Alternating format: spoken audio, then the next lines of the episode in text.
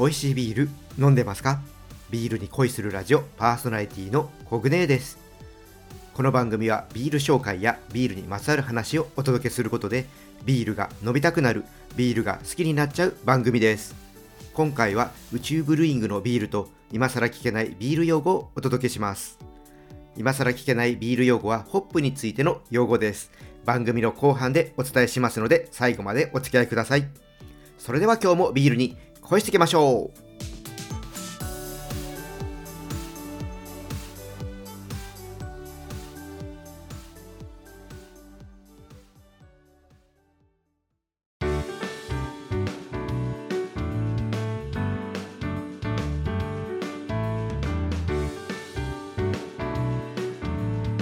ビールに恋するラジオ。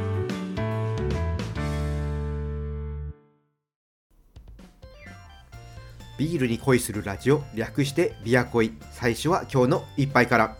このコーナーではおすすめのビールを紹介します。今回は山梨県の宇宙ブルーイングフォーマルハウトトリペル IPA です。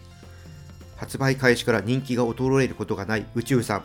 常に新しいことに挑戦してビールファンを魅了し続けるブルアリーさんです。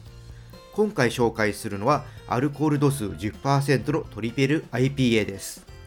ビールのコンセプトは5次元フルーツを極めた4人の宇宙仙人の1人フォーマルハウト秘伝のレシピで仕込んだトリペル IPA 今この瞬間瞬間の連続ワンダホーバイフォーマルハウト。ということで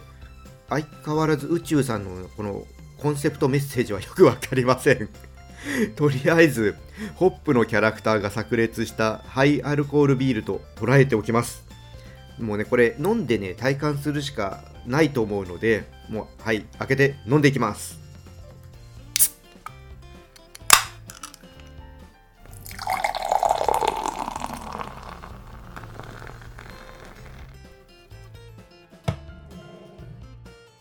わこれねグラスについだ瞬間からねトロピカルフルーツの香りがね華やかに放たれます。色はですね強く濁ったライトイエローですね。味の方はうーん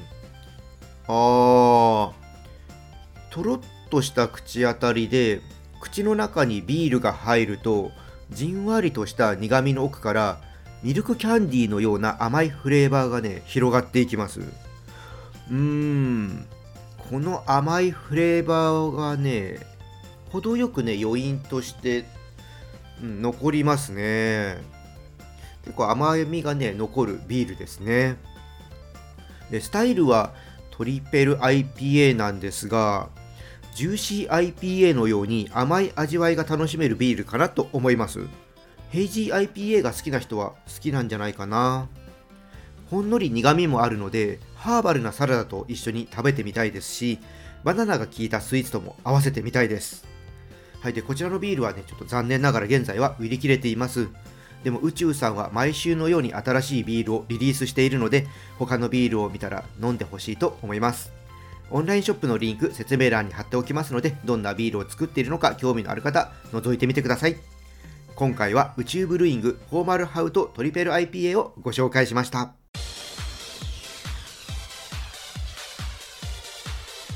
ビールに恋するラジオここからは今更聞けないビール用語です。今回の用語はビールに苦味をつけるホップ、ビタリングホップについてお伝えします。ビールを作るために欠かせない原材料がホップです。ホップは主にビールに香りと苦味をつけるために使われます。ビールを作るとき、一般的に麦汁を煮沸している際にホップを入れます。この時、苦味をつけるために使うホップをビタリングホップと言います。苦味漬けのホップはアルファ酸という苦味成分が多く含まれているものをビタリングホップとして使います。このホップは熱を加えることでアルファ酸がイソアルファ酸に変化して爽快な苦味が出てきます。苦味は長い時間煮込むほど強くつきます。ブルワーさんはホップを入れる量や時間を変えてビールを作っていきます。ちなみにビタリングホップの代表的な品種としてドイツ産のマグナムやヘラクレスアメリカ産のナゲットやコロンバスなどがあります。そしてビールになった時に苦味を表すのが IBU インターナショナルビタネスユニットという単位です。この数値が高いほど苦味が強いということになります。ただこれはビールの中に溶け出している苦味の量なので実際に人が感じる苦味の強さに直接結びつきません。ビールには麦芽由来の甘みもあるので IBU が高くてもそんなに苦味を強く感じないということもよくあります。一概に IBU が高いから苦いビールというわけではないということを知っておいてください。特にアルコール度数が高いビールは甘みも強い傾向があるのでハイアルコールビールで IBU が高いものは思ったよりも苦味が強く感じないということもあります。最近はビールの香りの方に注目が集まっているのでちょっと存在が薄い感じもありますが苦味付けはビールにとって重要な要素です。この苦味がないと引き締まった味になりません。敬遠されがちなビールの苦味ですがビールというお酒を成立させるためにはなくてはならない味覚なんです。次にビールを飲むときにぜひ苦味も堪能してほしいと思います。以上今更聞けないビール用語でした。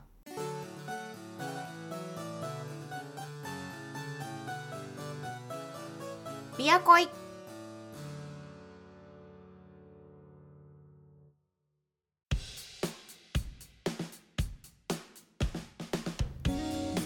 ビアコイ楽しんでいただけたでしょうか？